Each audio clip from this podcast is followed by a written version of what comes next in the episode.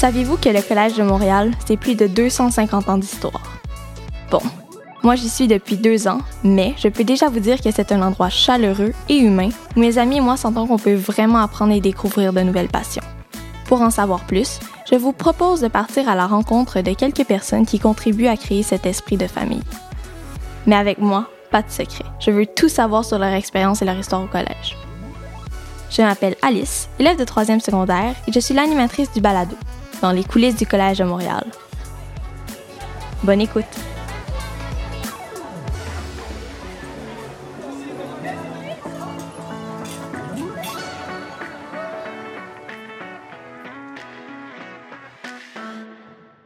Aujourd'hui, j'ai le plaisir de m'entretenir avec M. Patrice Dorson, surveillant et entraîneur de basketball. Bonjour, M. Dorson. Bonjour, Alice. Euh, au bénéfice de nos auditeurs, parlez-moi un peu de vous. Pourquoi avez-vous décidé de devenir entraîneur au collège? Euh, c'est simple, je l'ai pas choisi. Plus jeune, j'avais un coach de basket qui me, ben, qui me coachait, puis qui trouvait que j'avais un certain leadership et une compréhension du basketball. Au début, je, ne voulais rien savoir, pour être franc. J'étais très, très jeune, j'avais peut-être 18, 19 ans. Euh, j'étais très jeune, je ne savais pas que j'allais aimer ça. Il a insisté, puis j'ai fini par accepter. Puis je pense que c'est la meilleure décision que j'ai prise de toute ma vie. Qu'est-ce qui distingue, selon vous, les sports offerts à ceux du Collège de Montréal et ceux offerts ailleurs? C'est une bonne question. Euh, je dirais, au collège, c'est un petit peu plus compliqué. On a un défi à chaque année parce qu'on a beaucoup de sports. Et euh, dans le fond, ce qu'on essaie de faire et ce que je pense qui fait la distinction versus les autres écoles, c'est qu'on essaie de, de faire des athlètes, des athlètes qui sont capables de s'adapter à toutes sortes de situations. On n'essaie pas de nécessairement juste gagner. On veut gagner, on veut être compétitif, mais on veut pas juste gagner, on veut faire en sorte de faire des meilleurs athlètes qui sont capables de s'adapter à n'importe quelle situation et n'importe quel style de jeu. Donc plus tard, après le, leur cursus scolaire, ce qu'on veut, c'est que les cégeps qui vont les recruter ou les écoles, euh, les prep schools qui vont les, recruter soient capables de prendre un joueur et que le joueur soit capable de jouer dans n'importe quelle situation que le coach d'une autre équipe euh, va lui, lui imposer. C'est ce qu'on essaie de faire. Euh, Qu'est-ce qui distingue l'accompagnement des entraîneurs et la relation qui se crée entre vous et les élèves? Euh, on a beaucoup de chance au, collège d'avoir beaucoup d'entraîneurs qui travaillent au collège. Donc, euh, ça crée une confiance, ça crée une intimité entre les joueurs et les, les entraîneurs. Et c'est ce qui distingue un peu d'ailleurs, c'est que étant donné qu'on est presque tout le temps dans leur vie, ça crée une facilité d'approche, une facilité d'entraînement de, dans toutes les sphères de, de leur cursus scolaire. Est-ce que ça vous est déjà arrivé ben, d'avoir un élève comme vous un peu qui n'aimait pas le, le, basket au début et qui ont réussi à découvrir cette passion-là?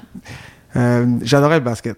Mais euh, oui, c'est arrivé, euh, arrivé quelques fois que des élèves sont pas qu'ils n'aimaient pas le sport, mais qui pensaient pas que aller plus loin ou euh, pensaient pas euh, en faire un, une passion. C'était juste pour euh, trouver une activité. Puis ça, ça a tourné que c'est devenu une passion pour eux. Puis qu'ils sont, ils sont allés un petit peu plus loin au cégep ou à l'université, dans des plus grosses ligues. Et c'est ça. Et comment euh, décrirez-vous la, la, relation qui se forme entre les élèves qui font du basket ensemble au collège? Ben, je pense pas que c'est unique au collège. Je pense que c'est dans n'importe quelle équipe sportive. Euh, ça crée une affinité, avec, ça, ça crée en fait un, un point commun euh, envers des différentes sortes d'élèves parce que c'est des élèves d'un peu partout, de créatique, de théâtre ou de concentration sport ou de euh, citoyens du monde, peu importe. Euh, ça fait plusieurs personnes différentes avoir un point en commun. Donc, ça crée comme un brotherhood, pour, euh, excuse-moi mon anglais, mais un, un sentiment d'appartenance et une famille, dans le fond. Quel est, selon vous, le plus gros défi auquel les élèves qui font euh, qui, ou qui veulent faire du basket ou n'importe quel autre sport et comment vous les aidez à le surmonter?